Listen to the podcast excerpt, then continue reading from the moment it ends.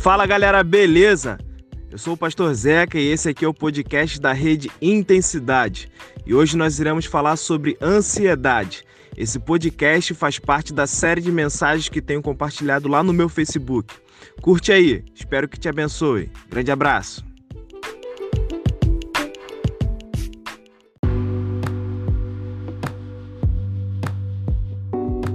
Hoje vou falar sobre ansiedade, tá? Ansiedade, quando a gente, quando eu digo para vocês que eu quero falar sobre ansiedade, eu quero falar sobre ansiedade de uma maneira é, pelo olhar bíblico, não aqui querendo definir alguma coisa na área de saúde, nem nada disso, é, psicológico, psicanálise, nada disso. Mas calma aí que estão me ligando, recusar, agora não é hora. Ah, e eu quero falar aqui mais de uma maneira mais bíblica, assim, como é que a Bíblia uh, fala a respeito de ansiedade, como é que a gente deve lidar com esse tipo de sentimento, tá bom? Ontem eu fiz um paralelo aí rápido entre angústia e ansiedade e falei que a angústia ela é algo sempre negativo quando a gente uh, uh, reage de, de maneira à ansiedade de forma negativa. Então tudo aquilo que a gente pensa que vai dar errado, as coisas não vão dar certo, isso gera em nós uma, uma angústia. Uh, disse também para vocês que a ansiedade não necessariamente ela é ruim, ela pode ser uma, uma coisa às vezes boa.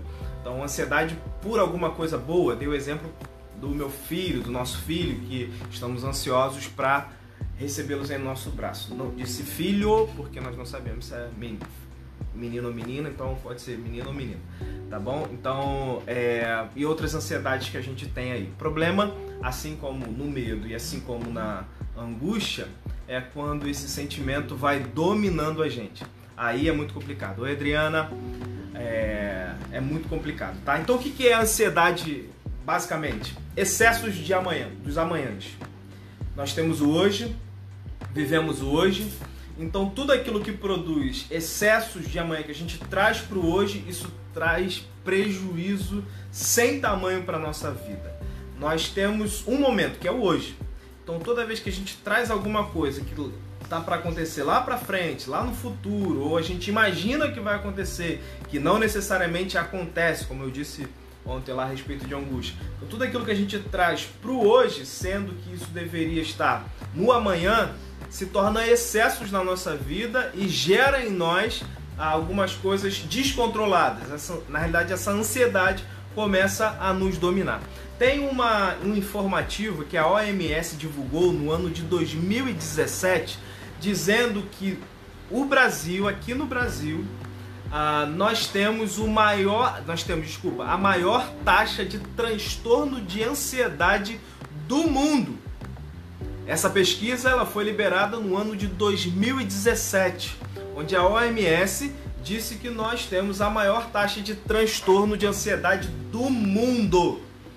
Isso é muito estranho, olhando de uma maneira rápida, porque nós temos aqui no Brasil ah, aquilo que se chama a maior festa do mundo, que é o carnaval.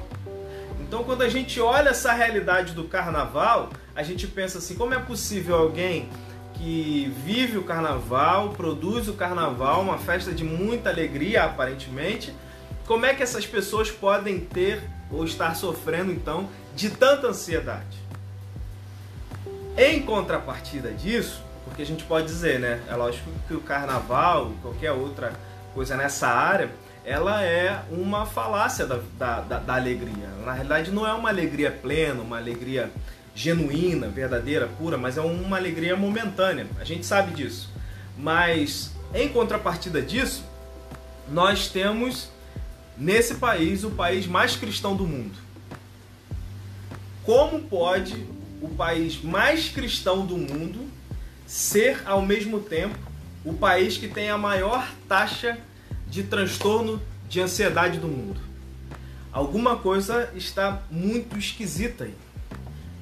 Que está esquisito é esse tipo de evangelho que tem sido vendido. Assim como ah, o carnaval ele é uma máscara, de fato, onde aqueles dias ali vão esconder o que de fato você está sentindo, Assim também esse outro evangelho que tem sido pregado, esse evangelho diferente, esse evangelho que não é o evangelho genuíno, puro, o evangelho de Cristo, esse outro evangelho também vai produzindo em nós alguns tipos de frustrações e vai gerando em nós ansiedade. Mas que tipo de evangelho é esse outro que eu estou chamando? É aquele que acalenta a nossa ansiedade então a sociedade que é ansiedade, que é o excesso de amanhã, do amanhã no hoje, esse evangelho quer acalentar esse, esses amanhãs. Então ele vai te prometendo inúmeras questões, inúmeras coisas, vai gerando no seu coração expectativas de promessas que não necessariamente Deus fez, ou quase nenhuma delas, mas que vai gerando no seu coração uma expectativa e quando isso não se concretiza, você fica então frustrado. Esse é um evangelho que tem sido pregado, que tem sido divulgado, que tem sido propagado, que na realidade acalenta a sua ansiedade, te enche de promessas, mas não te ensina a lidar com aquilo que você tem, que é hoje.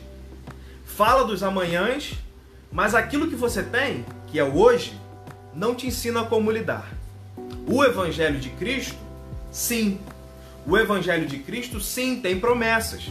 O Evangelho de Cristo, sim, fala dos nossos amanhãs. Mas o Evangelho de Cristo, ele não te traz falsas promessas para você se frustrar. O Evangelho de Cristo não fala de amanhãs sem fazer você não saber lidar com o seu hoje com o seu momento, com aquilo que você tem. Então ele te ensina no hoje a receber lá na frente aquilo que é promessa de Deus para amanhã ou para os seus amanhãs. Então o evangelho de Cristo te ensina a lidar com o hoje. Ele não responde às suas ansiedades, ele responde às suas necessidades. É Deus sendo glorificado nos nossos hojes e nos nossos amanhãs é Deus sendo glorificado em todo momento da nossa vida e não sendo aquele que está aqui para nos servir. Esse outro evangelho dá essa ideia de que Deus é um nosso uh, uh, alguém que está ali para nos servir, para fazer aquilo que a gente que a gente quer, o que a gente precisa. Não, o evangelho não fala sobre isso. O evangelho é o é o ensino de Deus, é a palavra de Deus, é a verdade de Deus que nos ensina a passarmos pelos momentos difíceis pelo simples fato de termos a sua presença, o seu amor, o seu afeto sobre as nossas vidas. E isso deveria ser suficiente. Isso não anula o fato de nós termos promessas no Senhor, tá bom? Então eu estou dizendo aqui, eu não estou anulando as promessas do Senhor. O que eu estou querendo dizer é que nós não podemos fazer promessas que Ele não fez. Porque a gente está cheio de pessoas também que estão se afastando do Senhor porque estão frustradas por promessas que lhe foram feitos, feitas e que não foram cumpridas. Promessas essas que o Senhor não fez. Isso a gente precisa tomar muito cuidado, porque isso fala também a respeito de nós. Ah, o que, que a gente está buscando do Senhor? O que, que a gente quer do Senhor? O que, que a gente espera do Senhor? Aquilo que a gente espera do Senhor fala muito também sobre o nosso estado de vida, o nosso estado emocional. Porque a frustração tem um perigo muito grande, tá? Diante disso, a gente se pergunta: faz sentido então a gente ficar ansioso? Eu queria ler para você um texto que está lá em Mateus capítulo 6. Vou ler do versículo 25 ao 34. Ah, se você quiser abrir na sua Bíblia, Mateus 6, 25 a 34. Enquanto você está abrindo, eu digo o seguinte: eu tenho todos os materiais, eu tenho compartilhado também por podcasts e tudo mais, mas eu tenho todo esse material ele escrito. E se você quiser, você me manda o seu e-mail e eu posso disponibilizar também esse material para você, tá? É para que a gente possa, de, de repente, depois em um momento quiser ler e tudo mais. Queremos atacar nos mais variados meios de comunicação possível, tá? Vamos lá. Mateus 6:25 diz assim: Por isso, digo a vocês, não se preocupem com a sua vida, quanto ao que irão comer ou beber, nem com o corpo, quanto ao que irão vestir. Não é a vida mais do que o alimento, e não é o corpo mais do que as roupas?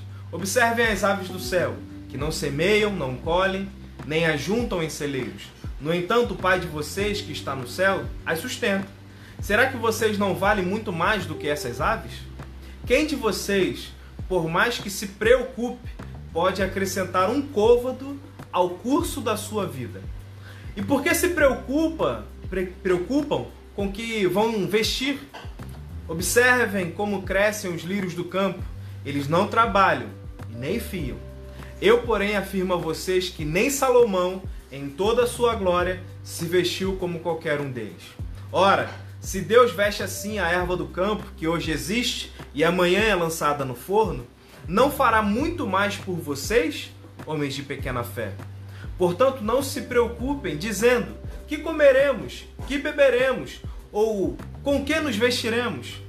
Porque os gentios é que se preocupam com estas coisas. O Pai de vocês, que está no céu, sabe que vocês precisam de todas elas.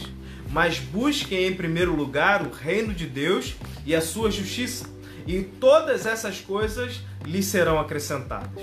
Portanto, não se preocupem com o dia de amanhã, pois o dia de amanhã trará os seus cuidados. Basta ao dia ou a cada dia o seu mal. Esse é o texto de Mateus, capítulo 6, nós lemos do versículo 25 ao 34. E aqui nós podemos encontrar inúmeros motivos ou razões que a gente tem ficado preocupado ou que nos deixa preocupado. Quais seriam então as nossas maiores preocupações? Eu listei aqui algumas e tem muito mais, é lógico, mas eu listei aqui algumas e essas que eu listei é interessante que o texto vai responder alguma coisa sobre isso.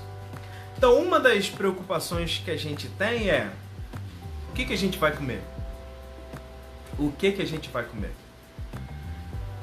Muitas pessoas têm cometido um equívoco muito grande, que é ir no mercado e comprar o que não precisa fazendo com que pessoas que precisam não estão tendo acesso a mercadorias porque elas simplesmente acabaram. Isso tudo é processo de ansiedade.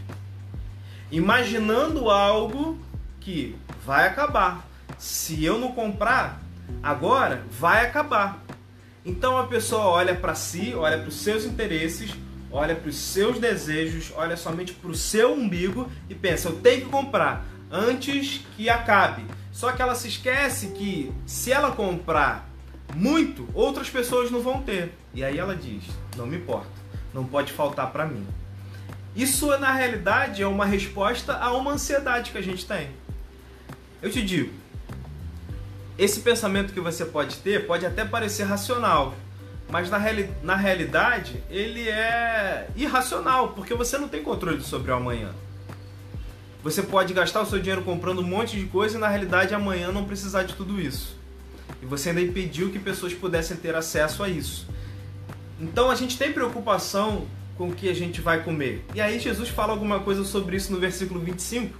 Por isso digo a vocês: não se preocupem com a sua vida quanto ao que irão comer, comer ou beber, nem com o corpo quanto ao que irão vestir.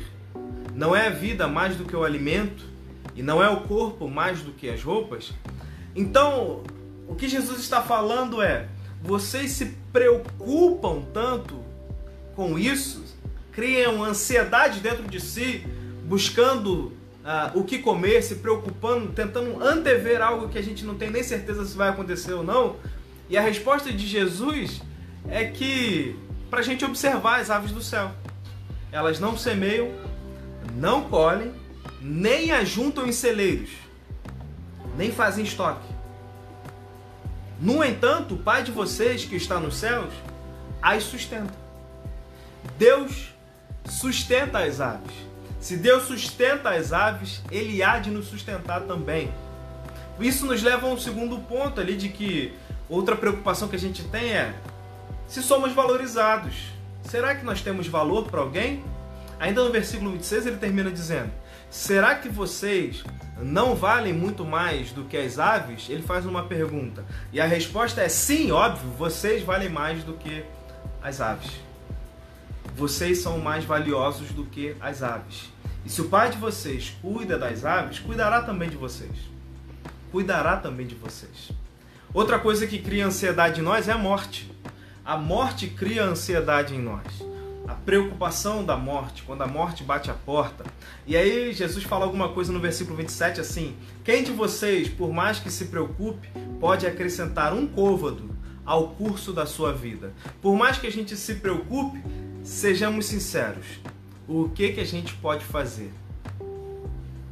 Nesse momento, o que a gente pode fazer é se precaver, tomar os maiores cuidados possíveis, fazer de tudo para não contrair esse vírus, que é o que estamos enfrentando agora. Fazermos de tudo para não sermos alcançados por esse vírus. Mas ainda assim não estamos completamente livres da morte, porque as pessoas não morrem apenas por coronavírus Existem outras causas de morte.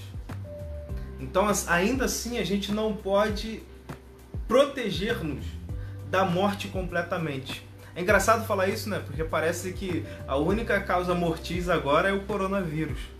Mas tem outras causas de morte. E aí ele diz isso. Vocês podem, por mais que vocês se preocupem, vocês podem acrescentar um côvado ao curso da vida de vocês? Não, vocês não podem. Outra, outra coisa que nos causa ansiedade preocupação é se teremos o que vestir. No versículo 28 ele diz assim: E por que se preocupam com o que vão vestir? Observem como crescem os lírios do campo. Eles não trabalham e nem fiam. Os lírios do campo não trabalham, não produzem as suas roupas e eles são ali por Deus vestidos a ponto de Jesus dizer que nem Salomão, em toda a sua glória, se vestiu como os lírios do campo. E ele diz que os lírios do campo são uma erva que hoje vivem e amanhã, e amanhã são lançados no fogo. Isso mostra a, a, a comparação do quanto o lírio é valioso com a nossa realidade. Nós somos ainda mais valiosos valorosos para o Senhor do que os lírios do campo. E ele está dizendo que se o pai de vocês veste os, lírios do campo, quanto mais a vocês. Ele também suprirá essa sua necessidade.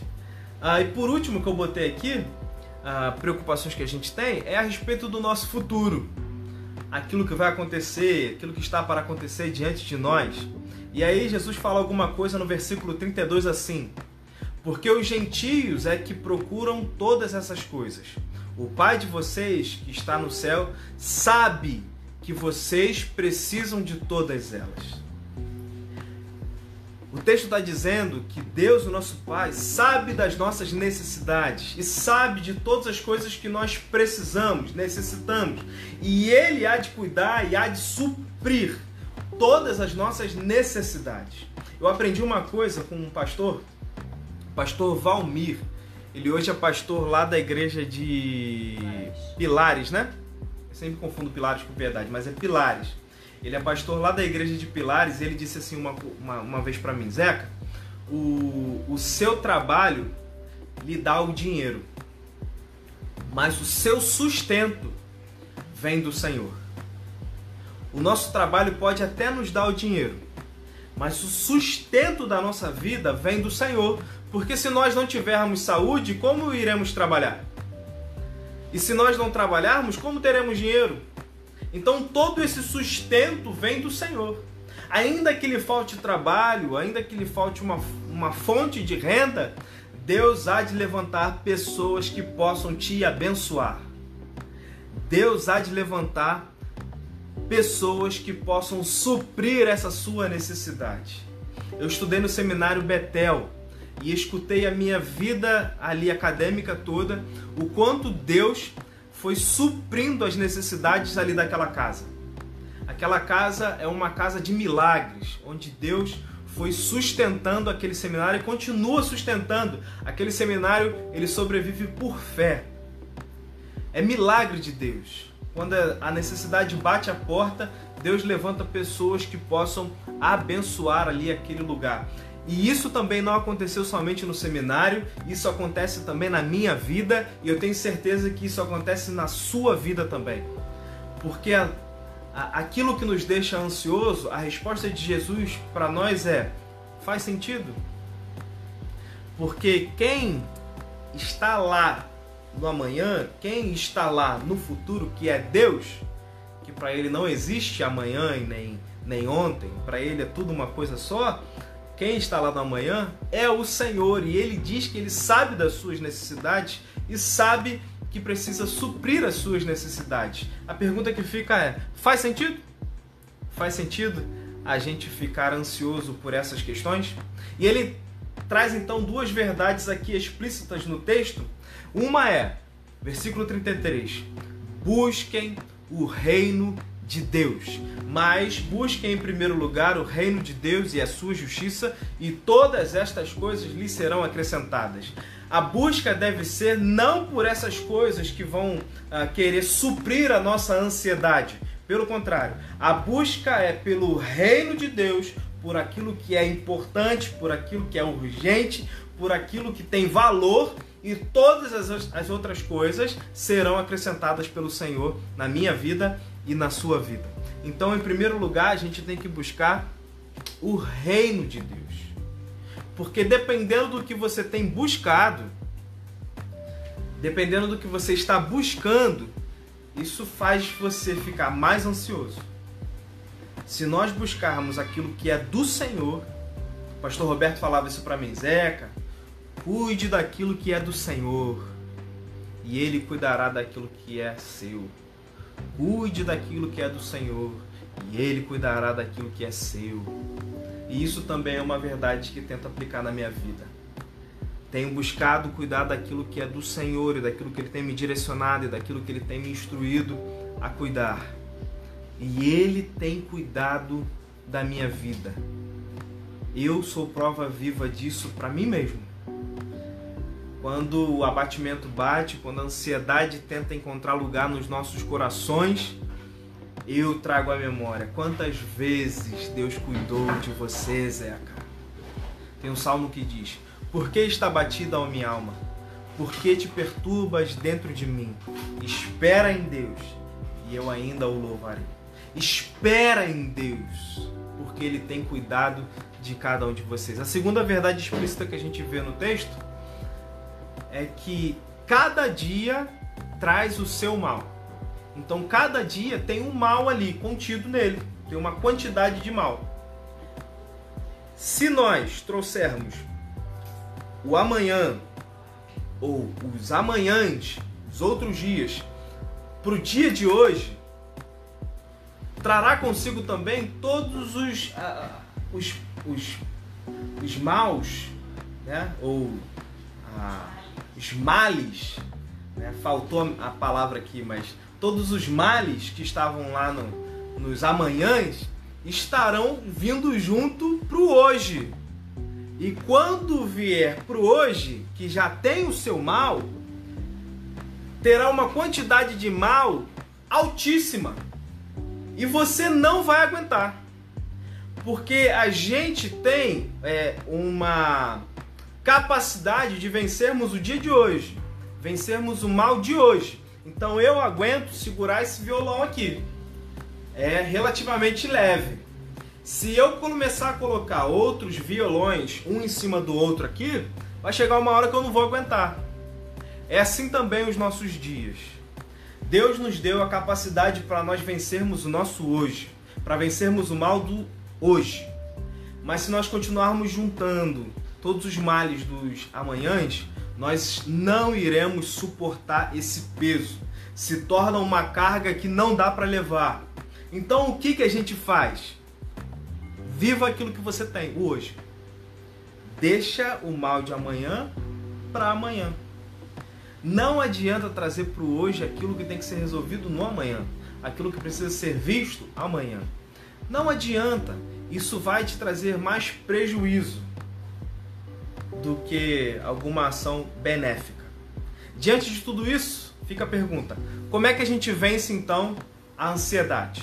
E aí eu queria trazer para você uh, um texto bíblico que pode nos ajudar nisso, tá bom?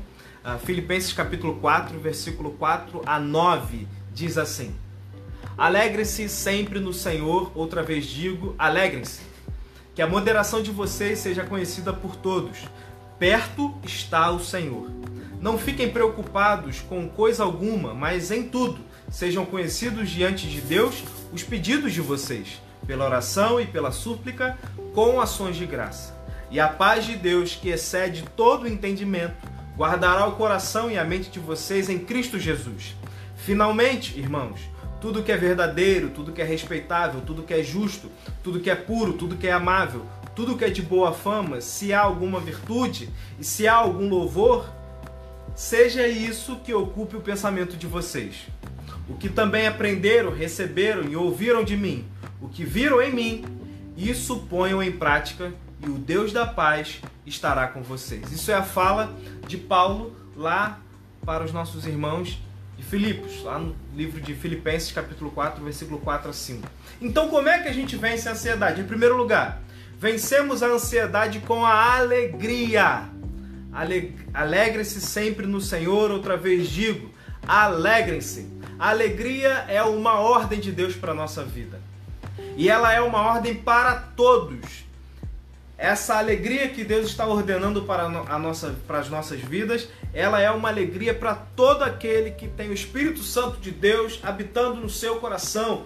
Essa alegria te alcançará. Ela é uma alegria ultra circunstancial, que está sempre além das circunstâncias. Ela não é uma alegria de acordo com aquilo que eu tenho passado, de acordo com a circunstância que tenho sofrido. Não, ela é uma alegria ultra circunstancial. E ela não é uma alegria situacional.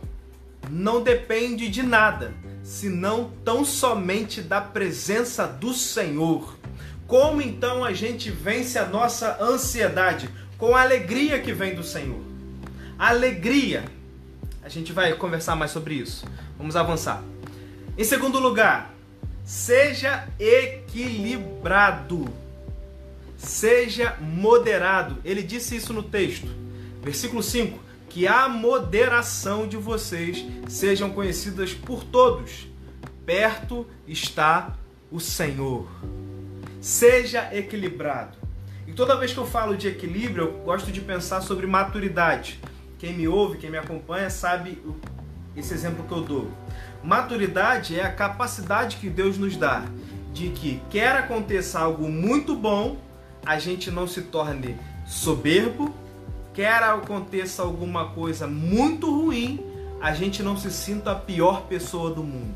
Maturidade é conseguir em Deus ter esse equilíbrio de nós não ficarmos variando tanto de acordo com as situações que acontece na nossa vida. Mas no Senhor a gente pode ter esse equilíbrio. Por isso que ele diz: perto está o Senhor. Quando acontecer alguma coisa na nossa vida, seja ruim, a gente possa lembrar: perto está o Senhor. Ele há de cuidar e há de velar pela minha vida. Quando acontecer alguma coisa muito boa, perto está o Senhor, eu não posso me esquecer dele. Ainda na alegria, eu não posso me esquecer dele. Em terceiro lugar, como é que a gente vence a ansiedade? Seja grato pelo que tem. E aqui eu quero fazer esse paralelo com alegria. Lembra que eu falei que eu ia falar um pouquinho mais sobre isso? Seja grato pelo que tem. Viva o seu agora. Viva o hoje, porque é a única coisa que você tem. O amanhã ele é subjetivo. Quem aqui, quem aqui que está conosco, está aí acompanhando, pode garantir que vai viver vai estar vivo amanhã. Nenhum de nós. Nenhum de nós. O que nós temos é o agora, é o hoje, é esse momento. O que nós temos é essa família, são essas pessoas. São essas pessoas que estão à nossa volta. Então, seja grato pelo que você tem. Contentamento, isso é uma palavra que deveria entrar no nosso vocabulário e a gente vivenciar isso todos os dias de nossa vida. É estarmos contentes com aquilo que nós já temos. Nós temos o Senhor. O texto diz: perto está o Senhor. Seja contente com aquilo que você tem, usufrua daquilo que você tem. O que você tem é a presença de Deus garantida na sua vida, é a presença de Deus que habita o seu coração, são os seus familiares, os seus amigos, as pessoas que estão à sua volta. Experimente de estar contente sobre todas essas coisas. E a paz de Deus, se assim nós compreendermos, ah, colocarmos diante do Senhor toda essa nossa ansiedade, orarmos ao Senhor, suplicarmos ao Senhor, agradecermos ao Senhor por tudo que Ele tem cuidado de nós e aprendermos a ser contentes com tudo aquilo que Ele tem feito uh, por nós, o texto diz que a paz de Deus vai guardar o nosso coração e a nossa mente. Então Deus é quem guarda o nosso coração. Ele quem é o sentinela, guardando tudo aquilo que vai entrar no nosso coração e a nossa mente, tudo aquilo que vai tentar fazer morada na nossa mente, no nosso coração, é Deus que vai cuidar de nós. Mas a gente precisa vivenciar esse contentamento. Aprenda a descansar em Deus. Descansar. Em quarto lugar, mude a maneira de pensar. O texto diz: finalmente, versículo 8: Irmãos, tudo que é verdadeiro, tudo que é respeitável, tudo que é justo, tudo que é puro, tudo que é amável, tudo que é de boa fama, se há alguma virtude, se há algum louvor, seja isso o que ocupe o vosso pensamento. O que precisa mudar é a nossa mente. O que precisa mudar é a nossa maneira de pensar. A maneira como nós pensamos gera em nós um sentimento. E esse sentimento leva-nos a uma prática.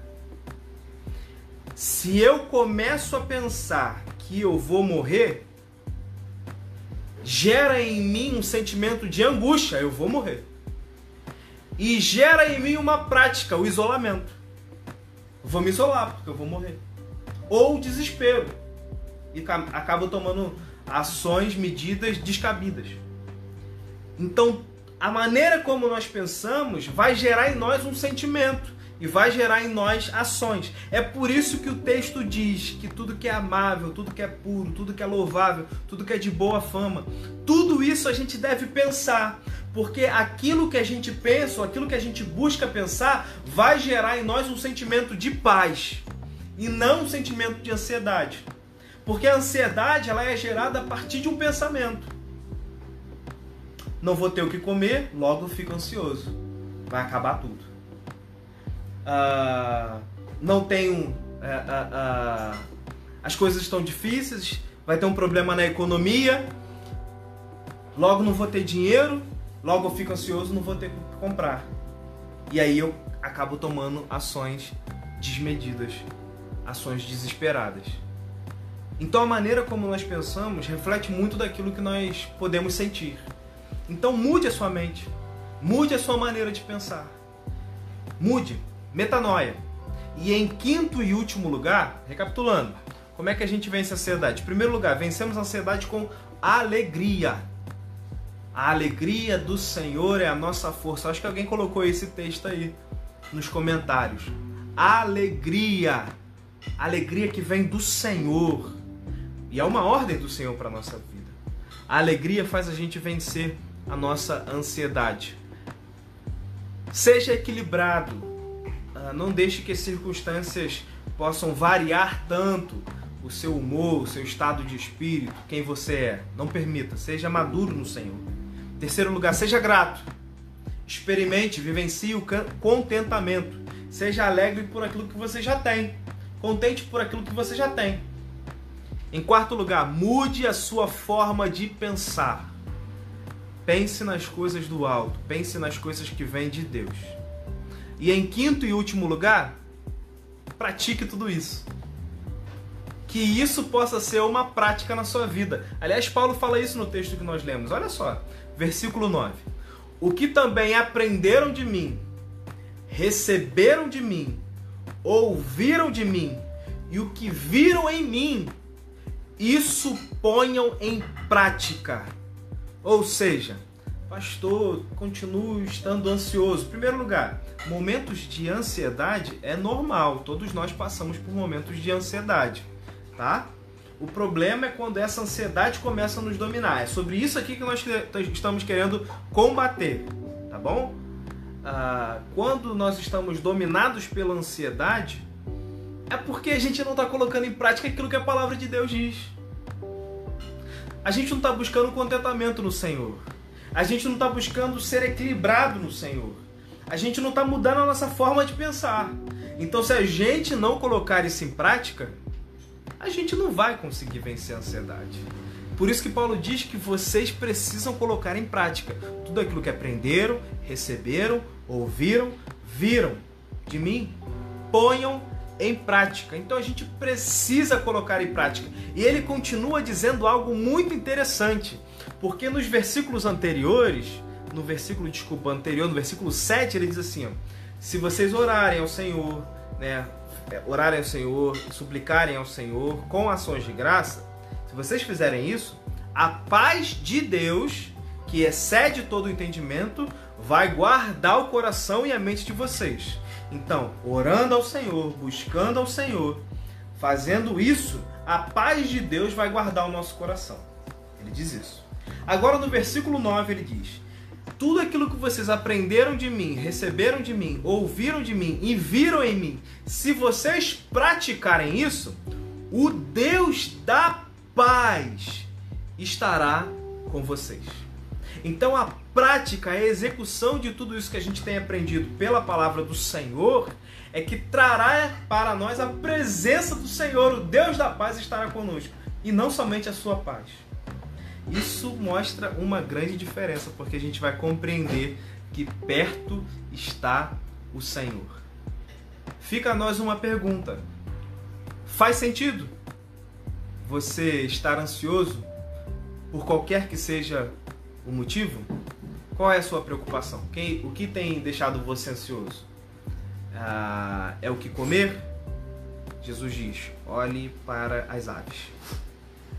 Elas não juntam em celeiro, não trabalham e Deus abençoa elas. É o que, o que vocês vão vestir? Olhem para os lírios do campo. Nem Salomão, em toda a sua glória, se vestiu como eles. É a morte? A morte te preocupa? Jesus diz: por mais que vocês estejam preocupados, é possível acrescentar um côvado ao curso da vida de vocês? Não, não é possível. É o seu futuro? Jesus diz: Deus sabe as necessidades que vocês têm. Deus vai suprir a necessidade de vocês. Que a gente coloque então em prática tudo aquilo que a gente aprendeu hoje com a palavra do Senhor que a gente possa experimentar dessa paz que excede todo entendimento no nosso ser e que a gente possa não somente experimentar a paz, mas nos relacionarmos com o Deus da paz. Tá bom? Se porventura você ainda não experimenta desse Deus da paz, eu quero dizer para você que essa paz, esse Deus da paz, ele também está totalmente voltado para você esse amor está sendo derramado sobre a sua vida e foi derramado através do sacrifício de Jesus na cruz. Essa foi a prova de Deus para conosco. O texto de Romanos diz que Deus prova o seu amor para conosco quando eh, Cristo morreu na cruz, quando nós ainda éramos pecadores. Nós estávamos totalmente virados, contrários a Deus e ele possibilitou que nós pudéssemos nos relacionar com ele e contigo também. Se esse vídeo chegou a você, se esse áudio chegou a você e você uh, não experimenta ainda desse Senhor, eu quero dizer que nessa noite Deus está te convidando para você experimentar dessa paz. Tá bom? Se você quiser entregar a sua vida para Jesus, dizer: Senhor, eu quero experimentar desse amor, eu quero experimentar dessa paz, eu quero experimentar desse cuidado que o Senhor nos tem dado. Esse é o Evangelho. Não te prometo nada, nada além daquilo que ele prometeu, aquilo que ele disse. Não quero te prometer nada, não quero frustrar o seu coração. Se porventura você tem estado frustrado ou esteve frustrado em algum momento da sua vida por algo que lhe foi prometido, que Jesus não prometeu, mas alguém disse que ele prometeu, se em algum momento você tem estado frustrado e tem gerado ansiedade no seu coração por causa disso, eu quero dizer que o Evangelho verdadeiro, o Deus do Evangelho verdadeiro, há de suprir as suas necessidades e há de cuidar do seu coração. bom? Que Deus te abençoe. Muito obrigado mais uma vez por, por nos acompanhar. Muito obrigado pelo carinho de vocês.